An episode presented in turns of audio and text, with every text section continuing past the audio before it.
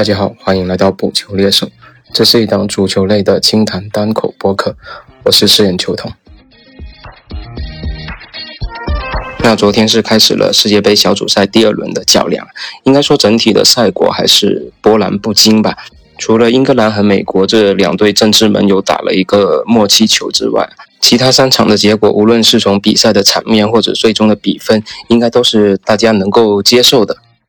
而东道主卡塔尔也没有展示出所谓的超能力啊，两战皆负的他们已经是提前出局了。而在世界杯开始之前，我相信很多朋友啊，包括整个媒体舆论啊，都在渲染着卡塔尔的超能力啊，包括东道主的优势啊，甚至幻想着他能复刻2002年韩日世界杯他们一起打到十六强甚至到四强的这种壮举啊。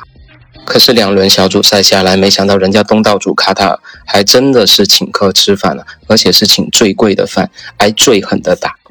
当然，这跟卡塔尔本身的实力也有一定的关系啊。他们参加本届世界杯的一个目标，跟我们国足在二零零二年韩日世界杯上面目标是非常近似的，那就是进一球、抢一分、赢一场这种递进式的目标。那昨天卡塔也不负众望，完成了进一球这个基础任务啊！这是我在我的另一档足球赛事分析类的播客节目《足球二穿一》里面提到的一个观点呢。而卡塔最容易完成的就是进一球这个任务。当然，这个任务他必须在塞内加尔上面完成，因为他下一场打荷兰。我们知道这一次卡塔尔举办世界杯啊，他因为国际政治关系啊，包括一些其他意识形态的原因，跟西方国家、跟欧洲国家都闹得有点不可开交啊。因此，指望荷兰在实力碾压的情况下去放水，显然是不现实，又显得很假嘛。所以昨天非洲兄弟塞内加就挺身而出了，帮助完成了这个进一球的任务，也让东道主能相对体面的离开这个世界杯的舞台。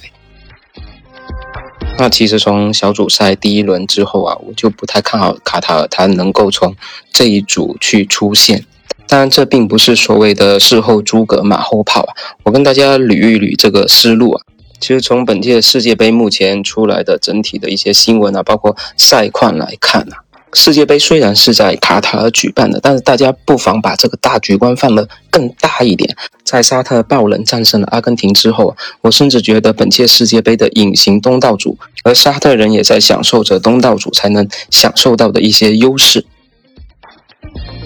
那我为什么会这么说呢？我分几点跟大家简单的聊一下。先从国际形势来说，沙特绝对是中东地区的老大哥了。那卡塔尔虽然之前跟沙特闹过一些不愉快吧，包括断交，但近几年他们的关系已经回暖，甚至也算比较紧密了。因此，中东这些阿拉伯国家应该算是比较紧密的团结在带头大哥沙特人的身边了。所以这届世界杯你看似在卡塔尔办，但实际上它关乎的是整个阿拉伯地区的这种荣誉。所以作为近邻。作为老大哥，我觉得沙特他是在享受着这个东道主的待遇的，包括整个小组赛赛程的设置啊。其实有个细节，它比卡塔尔还有更具优势，就是它小组赛三场比赛之间，每场比赛都间隔有超过九十六个小时的休息时间。那这是在任何一支球队都是没有的一个赛程的优势啊，哪怕是东道主卡塔尔也没有享受到这个待遇。那这个充分的休息时间有什么用呢？你看看第一场沙特打阿根廷就知道了，全场的高位逼抢所带来的这个体能消耗啊。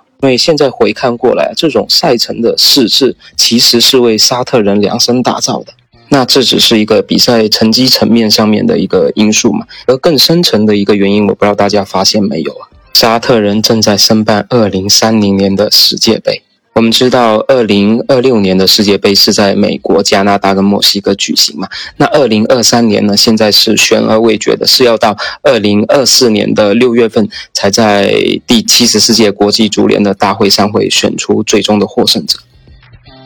目前除了西班牙、葡萄牙跟乌克兰提出联合举办之外啊，包括阿根廷、乌拉圭跟巴拉圭、智利四个南美国家也准备联合申办。另外的一个竞争者就是沙特联合埃及跟希腊的三方申办。而距离宣布主办国的结果只有一年多的时间了，那正好这个世界杯就是沙特人向世界展示自己的一个非常好的机会。